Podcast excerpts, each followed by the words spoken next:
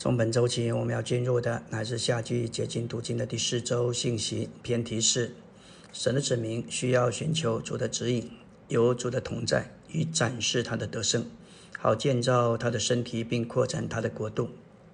从偏题来看，我们作为神的子民，必须寻求主的指引。以色列人受到欺骗人的欺骗，就因着没有耶和华的指示，就发生因着同情而与他们立约。我们也必须有主的同在。探子回报约书亚，因为轻敌加上把神摆在一边，因着没有神的同在而失败。这里展示得胜，乃是关乎他们进进入美地，要赶出迦南七族。这需要征战，这完全不靠他们。就像前一篇所说的，要过约旦河，必须埋葬我们的旧人，在复活的新人里，才能够面对属灵的征战。要进入具有美地、生出基督，非常需要寻求主的指引以及主的同在。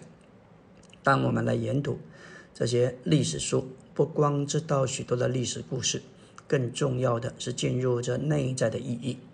耶稣要记得内在意义，乃是得着基督，并且要得着合适的人以生出基督，使基督得以扩展并扩增。因此，我们必须做今日的约书亚，也必须做今日的拉合。本篇信息说到以色列人进入美地，并具有美地过程中的三个事例。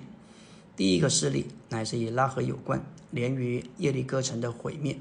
第二个，这是记载在约书亚六章。第二个事例乃是以色列人在爱城的失败，因着亚干取了当面之物，惹神发怒。当他们回转对付之后，就战胜了爱城。这记载在约书亚第七章。第三个事例记载在第九章，说到神的子民受到欺骗人的欺骗，他们没有寻求神的指引，凭着天然与他们立约，让他们活下来。这里有极深的属灵功课要学习。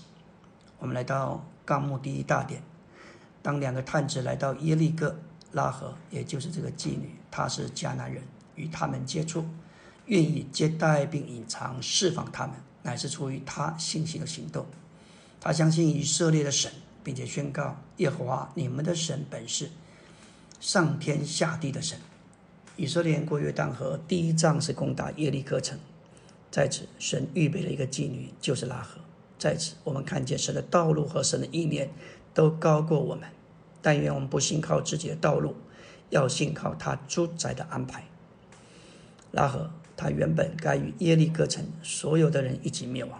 但他听见耶和华神如何拯救以色列人出埃及、过红海，并且击败亚摩利人的两个王。当他听见这些事，在他里面就生发出信来。这就像罗马十七章十十十章十七节所说的：“信是以为听，听是借着基督的话。他因着听而信，他放胆的接触，并且接待这两个探子。”隐藏并释放他们，这实在是一个信心的行动。这个行动不仅使他全家得蒙拯救，也使他成为基督女性的先祖。这实在是神的主宰与预备，真是令人赞叹。我们来到第二终点，拉合与他全家得救的记号，乃是挂在他房子窗户上的一条朱红线绳。系在窗户上的朱红线绳，乃是预表公开承认基督救赎的血。他相信借着记号，他和他全家都必得救。在约书亚二章十七到二十一节说到拉合与他全家得救的记载。探子告诉拉合，要在他房子窗户上挂一条朱红朱红线绳。这一条红线绳乃是公开的挂在哪里？每个人都看得见，因此系在窗上挂着这一条朱红线绳，乃是指着预表公开承认基督救出了宝血。就如罗马十章十节说到：“人心里信就得着义，口里承认就得救。心里信是向着神的，口里承认是对着人的。心里信是神信神所荣耀。”从死人中复活的基督，口里承认是承认人所藐视、弃绝的耶稣为主，二者乃是得着义并得救的条件。那和这样公开的承认，并且相信，借着这个记号，他和他一家都要得蒙拯救。感谢主，这个给拉合与全家得救的记号，指明神对外邦罪人的全家救恩。赞美主，为了他拯救全家的奇妙祭文。行传十六章三十节启示。菲利比的建筑问说：“先生们，我当怎样行，才可以得救？”保罗和希拉说：“当信靠主耶稣，你和你一家都必得救。”主的救恩虽是为着个别的信徒，但在他的救恩，但他的救恩却是以家为单位。挪亚全家的势力，拉合全家的势力，都印证家乃是神救恩的单位。在新约里，撒该一家的势力。哥尼流一家的势力，吕底亚一家的势力，都说明全家得救的原则。第三重点说到拉合，虽然是被定罪的迦南人，又是在耶利哥这受神永远咒诅之地的妓女，却在归向神和他的百姓之后，嫁给以色列领头的犹大支派中一个首领的儿子，也许是两个探子之一的沙门。然后生了敬虔的波阿士，基督乃是从他而出。拉合连语成为肉体的基督，为着完成神永远的经纶。这给我们看见连于神子民中正确的人是何等的关键和重要。拉合连于对的支派里对的人，借着婚姻生出波阿士，至终波阿士这正确的人娶了路德，基督是从路德而出。借此，拉合就连于成为肉体的基督，而完成神永远的经纶。在马太一章，我们看见君王救主耶稣那个美妙的家谱，就包含拉合这个女人，她成了基督的女性先祖之一。我们必须做今日的拉合，使基督得以供应到人的里面。阿门。今天我们来到第四周周围的晨星。昨天我们看见为着完成神的定旨。神预备了拉合这个女人，虽然按她的出身是受咒诅，而且是被定罪的，她的工作又是极为卑贱低下，为人所不齿。但是她听了以色列人神所行的种种奇事，她相信，而且转向以色列人的神，而且信靠他的百姓。他其实是冒了极大的风险接待这两个探子，而且将他们隐藏起来，又释放他们。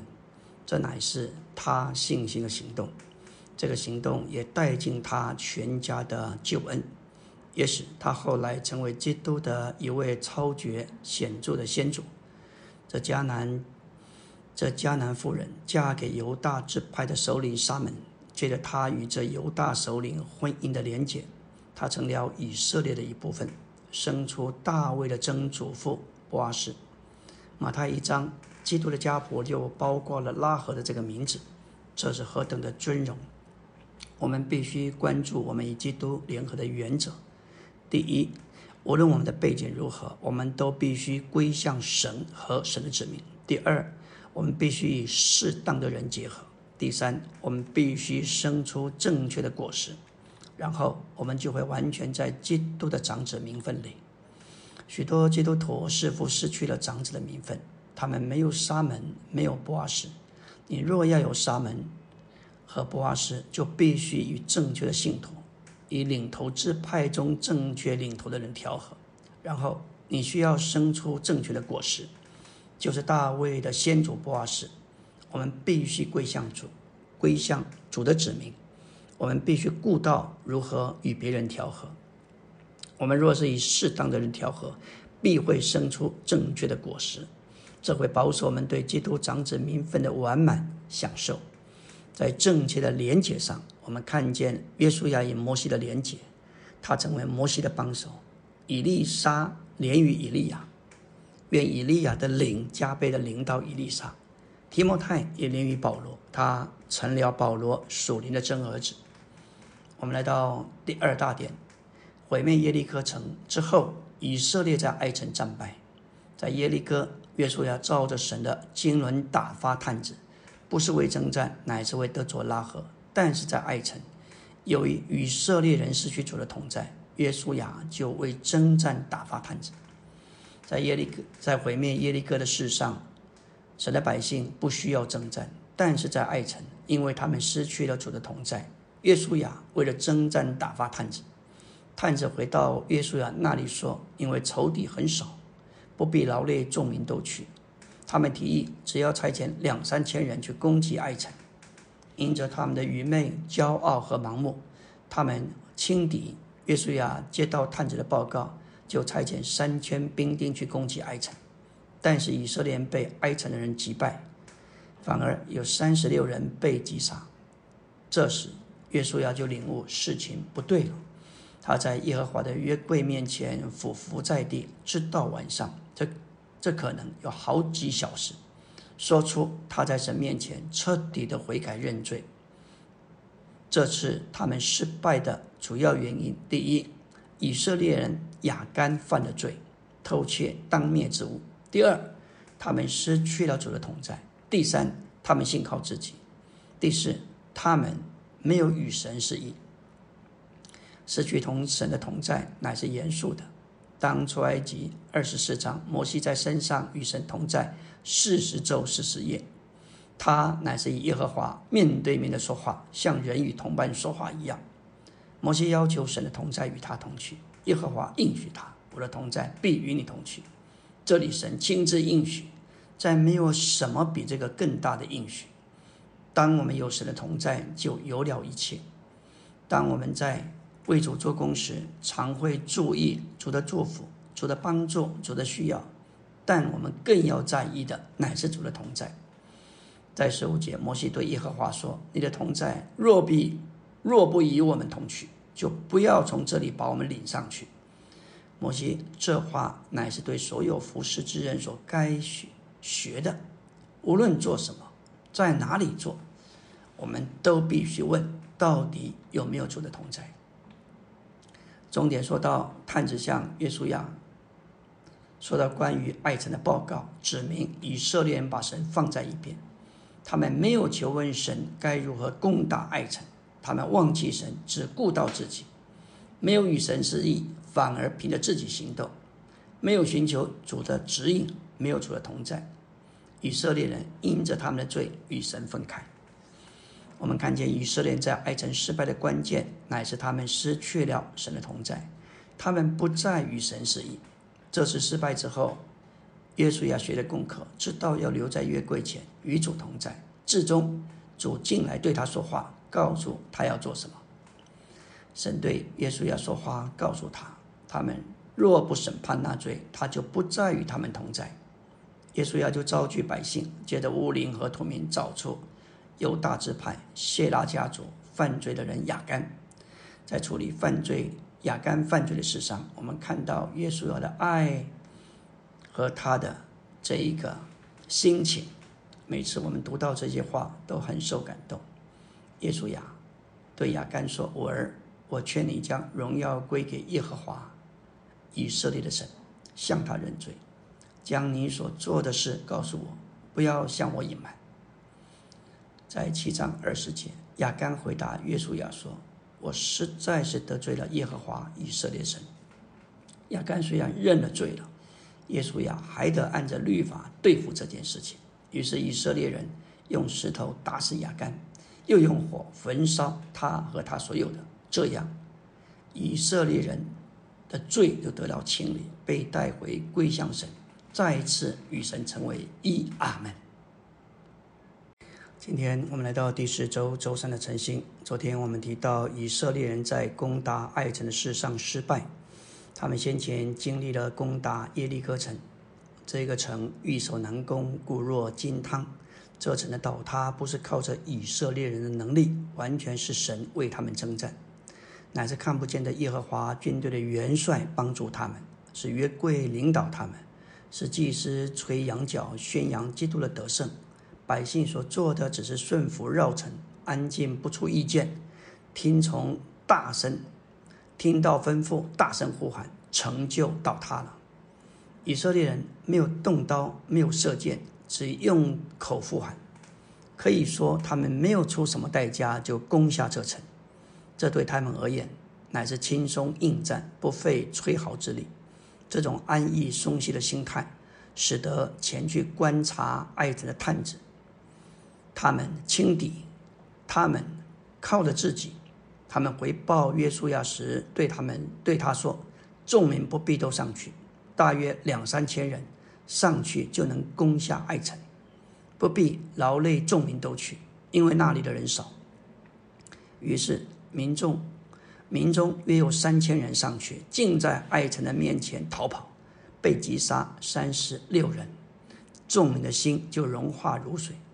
其实，三千人去死了三十六个人，只是神给他们一点的警告和惩治。这次他们失败有四个原因：是因着亚干犯罪，偷窃当灭之物；第二，他们失去了主的同在；第三，信靠他们自己；第四。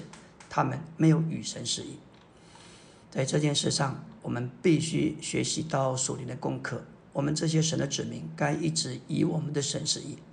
他不仅在我们中间，也在我们里面，使我们成为有神的人。我们是神人，我们既是神人，就该实行与主适应，与他同行，与他同活，并与他一同行事为人。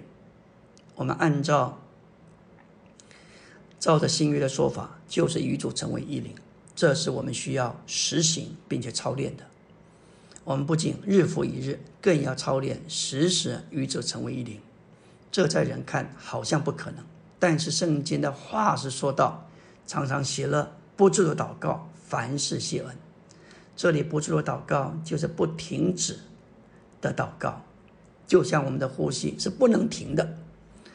当时保罗说这话是向帖撒罗尼迦这些出信的圣徒说的，可见他对这一班年幼的信徒所说的，就是神对所有信徒的信意。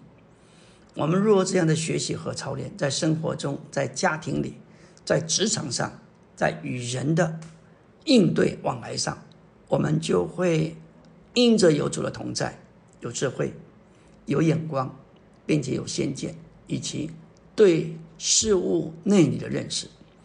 当我们积极的连于他，接着祷告与他交通，接着将心思置于灵，带着仰望的灵交托他，我们会有来自那灵的属天智慧，以及特别的眼光，甚至会有一种的先见。对于许多事情，我们会有内里的认识。否则，我们衡量的是我们衡量事情、做判断和决定，大多是。根据外在的知识环境以及以往的经验，这都是在人的眼光和判断里，我们缺少从出来的内里认识和眼光。我们要说到，除了同在，对我们乃是一切。这是基督徒行事为人，还有神儿女征战的路，当然也就是建造基督身体的路。我们若要进入具有。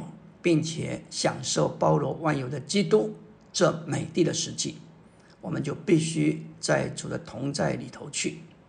主应许摩西：“我的同在必与你同行，我必使你得安息。”神的同在就是他的道路，是那向他的百姓指示当行之路的地图。神没有给摩西地图，没有给路线，没有给导航系统。神给摩西和百姓的就是他自己，他的同在作为真正的地图。我们的人生的道路就像以色列人在旷野行走，这是他们所没有走过的路。对我们而言，也没有人知道下一步如何。但是当我们的心转向他，我们就会感受到他的同在，就会经历他就是道路，他的同在就是我们活的地图。在经历上，主不会一下子给我们看见很多，因为我们一旦知道怎么做，就很容易忽略了他的同在。主乃是一步一步带领我们，为使我们一再的信靠并依靠他的同在。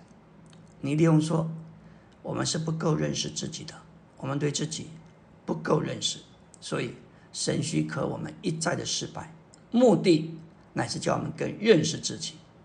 而不再依靠自己，而信靠神。看看年轻的大卫，他在上上十七章三十四节对扫罗说：“他说：“你的仆人就是指了他自己，为父亲放羊，有时来了狮子或是熊，从群众羊群中失去一只羊羔，我就追赶他，击打他，将羊羔从他口中救出来。”可以想见，年轻的大卫是何等的勇敢。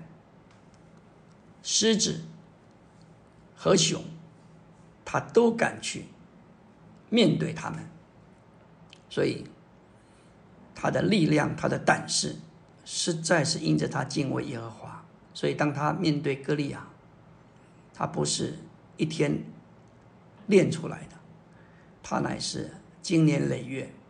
所以连这个甩击旋那个石头又准确，一个石子就毙命，可以想见，这不是一天两天的事情。他在那里照顾羊群，练出一身的功夫，所以当他面对巨人格利亚，也不需要盔甲。也不需要这个弓箭，他就是那个甩石，就击中他的太阳穴。感谢主。我们要说到年轻的大卫，他实在是何等的英勇。他经历耶和华是他的牧者，不致缺乏。但是等到大卫，当他平静视为的仇敌，他登基做王，当人一富足。在一种安逸的环境，生活就松了。撒下十一章二节记载，大卫睡到傍晚时分，在王宫的平顶上散步，看见一个妇人正在沐浴，容貌甚美，他心里就起了恶念。之后就是夺人妻害人命，受害的人正是他忠心的部属乌利亚。当人的环境安逸平顺，我们这堕落的人非常容易活在旧造。肉体里面失去神的同在，当神的手一放，我们就滑跌。大卫的故事对我们来讲，不是一个故事，乃是一个警戒。不要对自己那么有把握。没有神的怜悯，神的手一松开，我们就跌倒，我们就滑脚。求主怜悯，叫我们真是宝贝他的同在。阿门。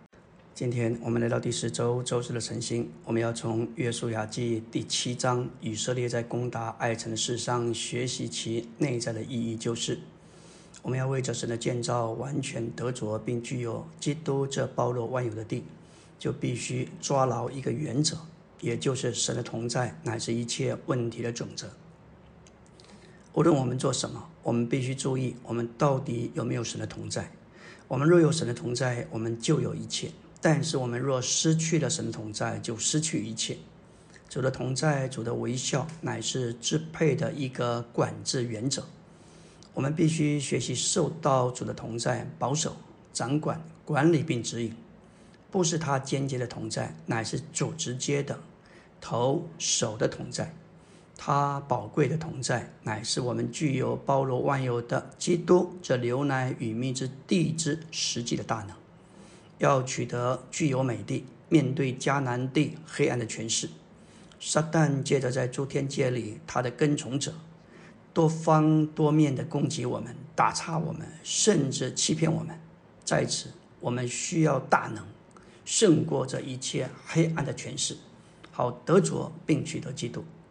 出埃及三十三章十四节，耶和华对摩西说：“我的同在必和你同去。”我必使你得安息。他的同在，就是我们的大能，使我们能以征战，并且得着美地。这就是为基督得着基督。这里引了一段李弟兄自己亲身的见证。他在约书亚生命读经里头说道：“我年轻时，人教导我各种得胜、圣别，并且属灵的方法。然而这些方法。”没有一样管用。至终，经过六十八年以上的经历，我发现除了主的同在以外，没有一样是管用的。他与我们同在，乃是一切。我们有心在教会中服侍，无论在侍奉上，在所灵的追求，在生命的长进上，我们都喜欢找路、寻得方法。总想找到一条路，哪一个方法一做就灵，一做就有效。但实际的情形乃是，光学外面的方法，走别人的路，常常是不灵的。别人的蒙恩，乃是他们寻求主，在主的同在里走出来。我们常如法炮制，见到好的方法，我们就学习，但是常常不持久。关键不是方法道路好不好，重要的是有没有主的同在和他的引领和带领。这就是尼弟兄非常看重。神看重我们的所事过于我们的所做，所事连于我们这个人所做连于方法做法。只要我们这个人是对的，在主面前我们的所事是正确的，我们有主的同在，我们就自然就有一切。当我们研读这段以色列的历史内在意义时，我们要学习与主同行的秘诀。我们需要记得，我们是神人，要实行与主之意。主在约翰福音十四章二十节说：“到那日，你们就知道我在我父里面，你们在我里面，我也在你们里面。”这话启示我们，乃是在里面的人。我们是在基督里，他也在我们里。因此，我们无论做什么，都不该凭自己做，我们该同着，并且凭着另一位来做。以色列人进入迦南并战胜耶利克城之后，第一个犯罪的是亚干，他所犯的严重的罪，其内在属灵的意义和神圣的观点，乃是他贪爱一件美好的示拿衣服，为的是好看，为的是装饰自己，使自己更为体面。在这事例中，我们看见虽然是亚干一人犯罪，但是却影响了。神全体的子民，可见一个肢体的罪会影响全身体。这里一件美好的示拿衣服，也就是巴比伦的衣服，表征是为了好看而穿，也为了装饰，让自己体面一点、光彩一点。其实这是外表好看，好看，但并非真实的。箴言三十一章三十节说：“论到才德的妇人。”这里提到艳丽是虚假的，美容是虚浮的。为敬畏耶和华的妇人、妇女必得称赞。在这里，艳丽和美容都是外在的，是用胭脂涂上去的，这是人工、人工的，看起来似乎耀眼夺目。但是敬畏耶和华的妇人是得着称赞。这个敬畏耶和华是内在的，是真实的，是在神面前是有价值的。这里启示出一个巴比伦的原则，就是装假，假冒为善，明明没有却装作有，明明是空的，却硬要装出是实的，这都是巴比伦的原则。在行传，我们看见五旬节之后，经纶灵浇灌下来，耶路撒冷召会产生，一下子有八千人。起来，他们挨家挨户的过教会生活。但不久到了第五章，我们看见一对夫妇亚拿尼亚和撒菲拉，他们犯了罪，他们欺骗了圣灵，他们没有那么爱主，却要显出是那么爱主。这里有一个东西叫装假，他们没有甘心，乐意把一切都奉献给神，但他们却在人面前假冒装假，完全奉献。这一个就是示拿的衣服，有圣徒不解，为何他们已经奉献了，为何受到神严厉的惩治？就一面说，你奉献多少，神不会勉强，但这里的点乃是这对夫妇所做的。明明他们私自留下一些，却让人以为他们全部奉献，为了好名声，为了更有体面。这里有一个庄家假冒、说谎的成分。这连于受访之人的负撒旦，所以圣经说，他们所做的是欺哄圣灵。人看不见实情，可以骗得过去，但神是无所不知的，没有隐藏的事不显露出来。他们所犯的乃是巴比伦的原则，就是庄稼。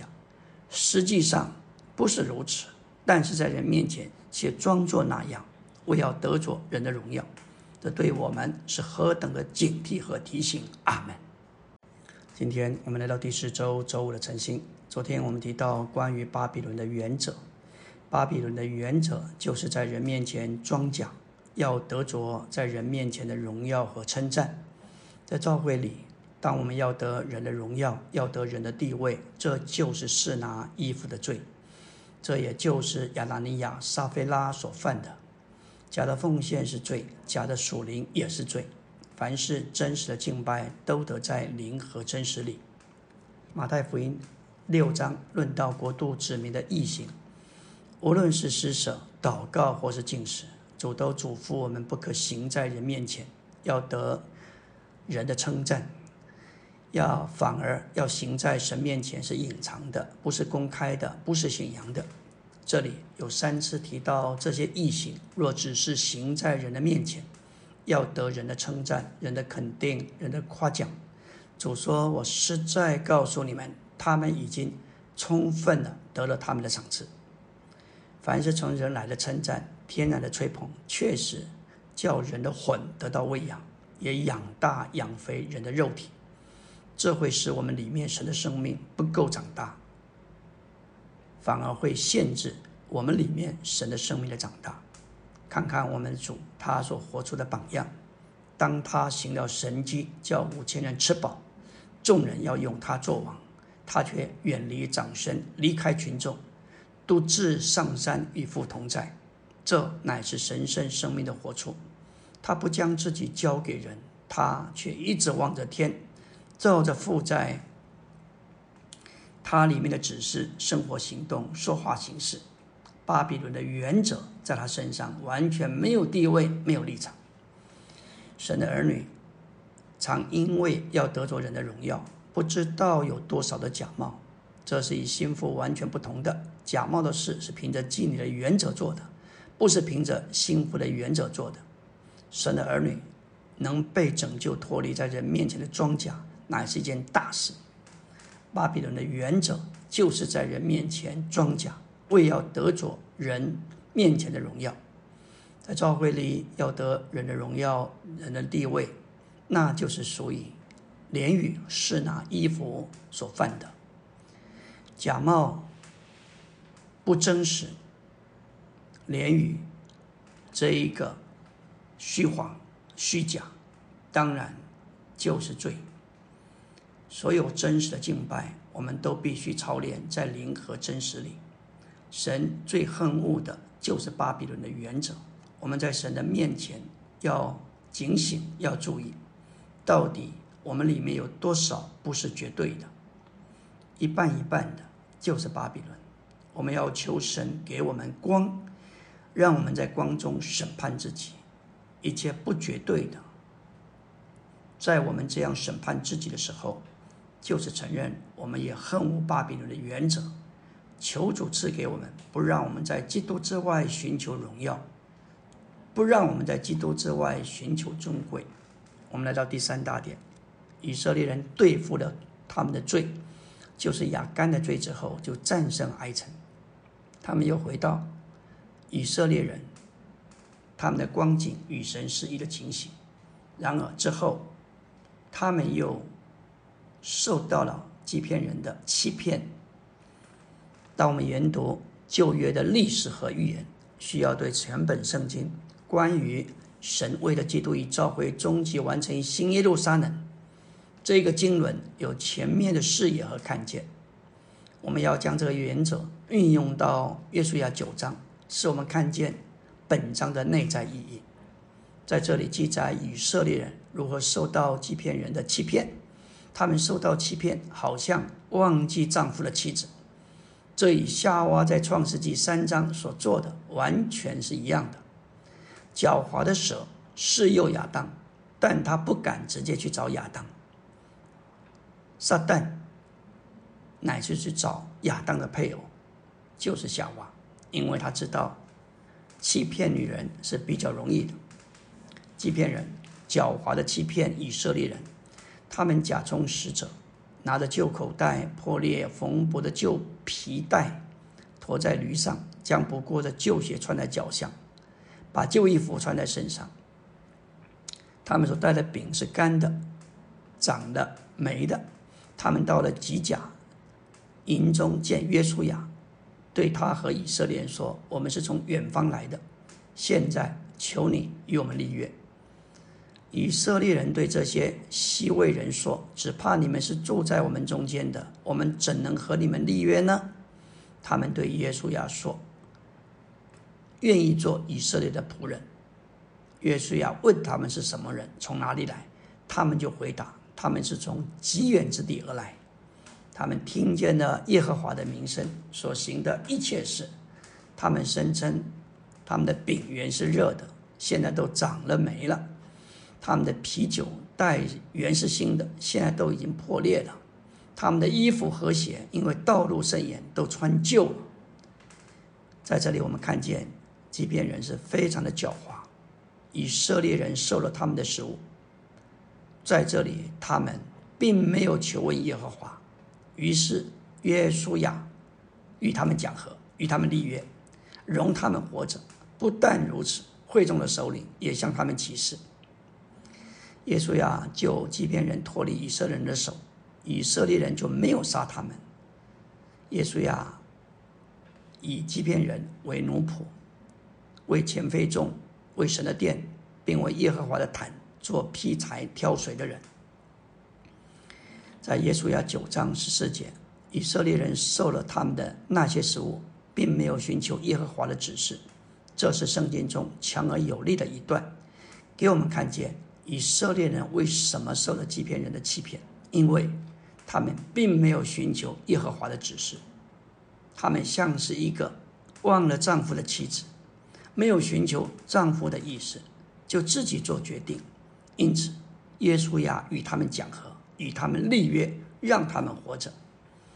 他们在这里所做的，就是创世纪三章夏夏娃所犯的，原则是完全一样。神的子民乃是站在妻子地位上，该与这个丈夫同活，一直依赖他，与他适宜。但是，当他们离弃了丈夫，忘记丈夫，凭着自己，那就受骗了。这是耶稣要记九章的内在意义。阿门。今天我们来到第四周周六的晨星。昨天我们说到耶稣亚九章十四节的话。以色列人受了他们的食物，并没有寻求耶和华的指示，这是非常强的一处圣经，给我们看见为什么以色列人受了欺骗人的欺骗，他们并没有寻求耶和华的指示，因此约书亚与他们讲和，甚至与他们立约，让他们重活。以色列人受了欺骗，因为他们好像一个忘记丈夫的妻子。全本圣经乃是一部神圣的罗曼史。记载着神如何追求他所拣选的人，最终与他们成为婚配。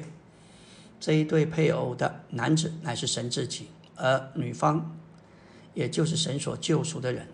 圣经给我们看见，我们这一班选民乃是他的妻子，他与我们之间有一种的彼此相互之爱的婚姻连结。所以整个宇宙乃是结婚的礼堂，乃是。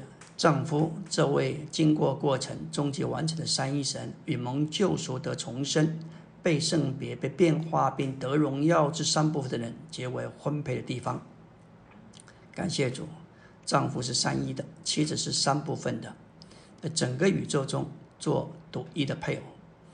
这罗曼史就是婚姻生活的终极完成，就启示在启示录二十一、二十二章。这两章我们是需要一读再读。直到我们清楚看见这一对宇宙配偶的婚姻生活到底是如何。这神圣的罗曼史乃是启示在全本圣经中。当人堕落之后，神在拣选亚伯拉罕，这个人同着他一切的后裔成了神的妻子。在旧约里，神多次说到他是丈夫，他的子民是妻子。至终，圣经结束于新耶路撒冷。也就是神选民在新天新地里的终极完成，作为宇宙的妻子，直到永远。在耶利米二章二节，耶和华说道：“你幼年的恩爱，新婚的爱情，你怎样在旷野，在未曾耕种之地跟随我，我都记得。”耶和华神将自己看作他所爱之显明以色列的丈夫，将以色列看作他的妻子，神将以色列从埃及领到西奈山的时候，以色列必定爱上这宇宙的男人，这独一的丈夫。无论他们所需要的，他都有能力，也愿意为他们做一切。他似乎对他们说：“我是上好的一位，你不该去找别人，只要接受我。”他们在西南山接着摩西颁赐律法，这律法之约其实就是婚约。在十条诫命中的头三条，就是神这独一的丈夫对配偶的要求。这里二十章出埃及二十章三节说：“除我以外，你不可有别的神。”这是第一条。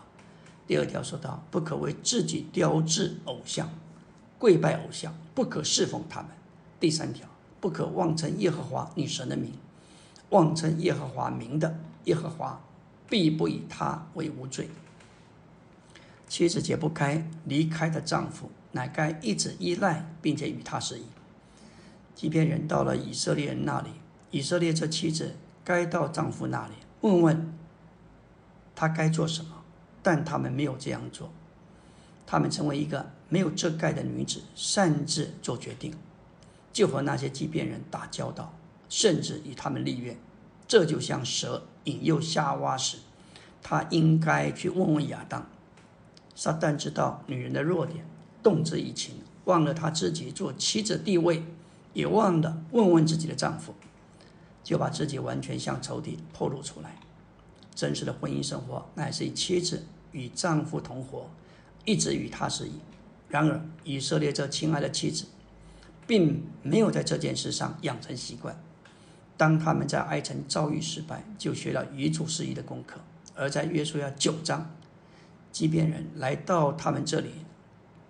却是祈求做他们的仆人，结果这以色列这独立自主的妻子又受了欺骗，没有丈夫的保护。